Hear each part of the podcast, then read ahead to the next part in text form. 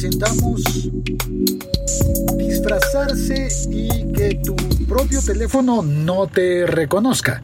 Bueno, y vamos a tener un segundo tema, el fallo de mi flamante iPhone 5 en 2019, sí. El siglo XXI es hoy.com. Bueno, el primero de los temas es disfrazarse.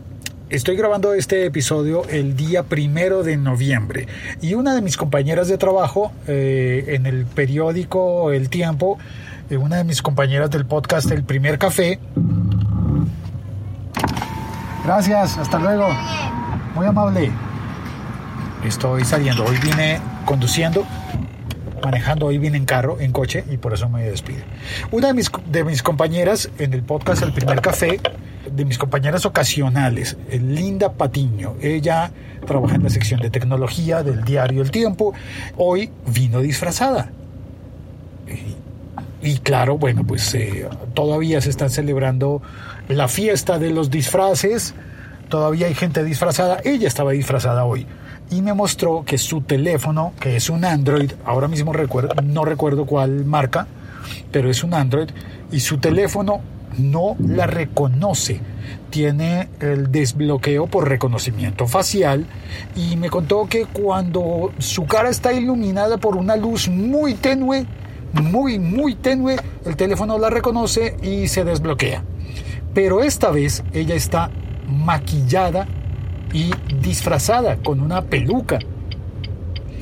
Y entonces el teléfono no la reconoció. A mí me parece que eso habla muy bien del teléfono. Muy, muy bien.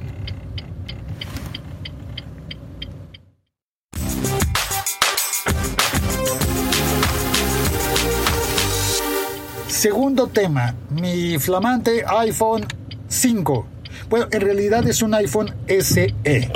Por consiguiente, eh, no tiene riesgo de quedarse sin cubrimiento del sistema operativo porque el iPhone SE salió después del iPhone S.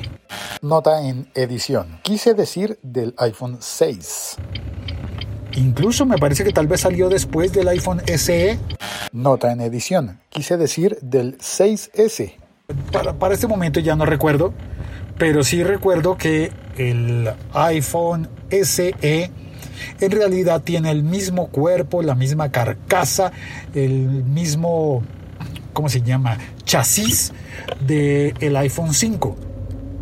Y me ha funcionado muy bien, lo quiero mucho, estoy grabando con él en este momento y me gusta mucho por cosas como que, por ejemplo, por ejemplo, tiene el puerto de auriculares de 3.5 de, tamaño, de 3.5 milímetros, y tiene puerto Lightning, por lo cual puedo conectar dos tipos de micrófono en este teléfono. Dos tipos de micrófono que pueden incluso funcionar simultáneamente. Bueno, no al tiempo, pero puedo conectar los dos y decidir en el teléfono cuál de los dos eh, micrófonos voy a utilizar.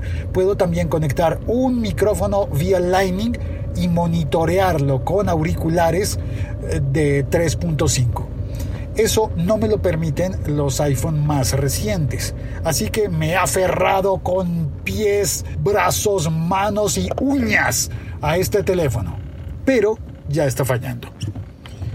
Y su fallo es, por un lado está lo de la memoria, que lo tengo lleno, llenísimo, porque este tipo de teléfonos solamente aceptaba hasta 32 gigas de memoria.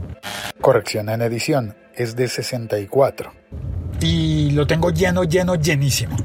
Pero por otro lado, el fallo que tiene es que el botón de apagar el aparato, el teléfono, se ha quedado oprimido y entonces constantemente está intentando apagar el teléfono.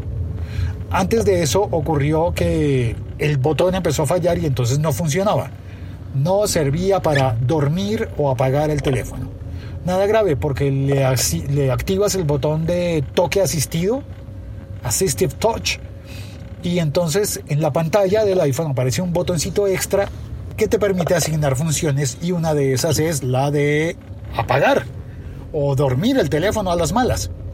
Me ha funcionado. Ahora bien, Cuando el botón se queda oprimido e intenta constantemente apagar el teléfono, ahí sí ya la cosa se pone un poquito más compleja porque tengo que desatascar ese botón y no sé cómo. Tendría que llevarlo a un servicio técnico para que lo abran, pero eso significa perder el teléfono durante unos días. ¿Qué voy a usar durante esos días? Eh, necesito una alternativa de una parte. Ahora, de otra parte, el teléfono presenta mal funcionamiento con cosas tontas como que, por ejemplo, intento encenderlo, toco el botón de inicio y como el botón de apagar está constantemente oprimido, pues me toma Snapchats, digo Snapchats no, eh, screenshots. Ah, qué confundido estoy. Screenshots. Ya me estaba yo confundiendo. Perdón, perdón, lo sé. Dije la palabra de una red social en la que no estaba pensando me traicionó el subteniente. Digo el subconsciente, quiero, claro, por supuesto, quiero el iPhone 11. Tengo muchas ganas de conseguir el iPhone 11 Pro. Y cuando estuve en Madrid, estuve a punto de comprarlo. Claro que lo puedo comprar en Bogotá también, pero al cambio me salía mucho mejor en Madrid, en España, porque me devolvían parte de la compra, me devolvían una parte del impuesto del IVA. Y no lo compré porque es demasiado caro. Demasiado caro. Es un teléfono bueno, ok, pero es que no hay derecho para que sea tan caro. Ahora bien, yo creí que iba a ser mejor negocio esperando, eh, por aquella época acababa de salir el iPhone y pensé, esto es solamente, voy a pagar un gran precio solamente por querer tenerlo de primero, porque acaba de salir y en España salió como una semana antes que en Colombia, pero cuando llegué a Colombia me encontré que el teléfono tiene en mi país un recargo de aproximadamente unos 600 dólares. 600 dólares es demasiado, demasiado sobreprecio y creo que no quiero pagar ese sobreprecio. Me parece que no es justo. No es justo que nos estén cobrando un precio superior tan exagerado al precio que cobra la marca a nivel internacional. Bueno, en esas estoy. Vamos a ver si logro remediar el problema del botón de mi viejo iPhone SE y logro utilizarlo durante unas semanas más. A ver qué solución me consigo. Gracias por oír este episodio podcast. Soy Félix, arroba locutor co, emitiendo desde las calles de Bogotá, desde el carro, conduciendo, con mucho cuidado. Eso es todo, eso es todo, eso es todo, eso es todo. Chao. ¡Cuelgo!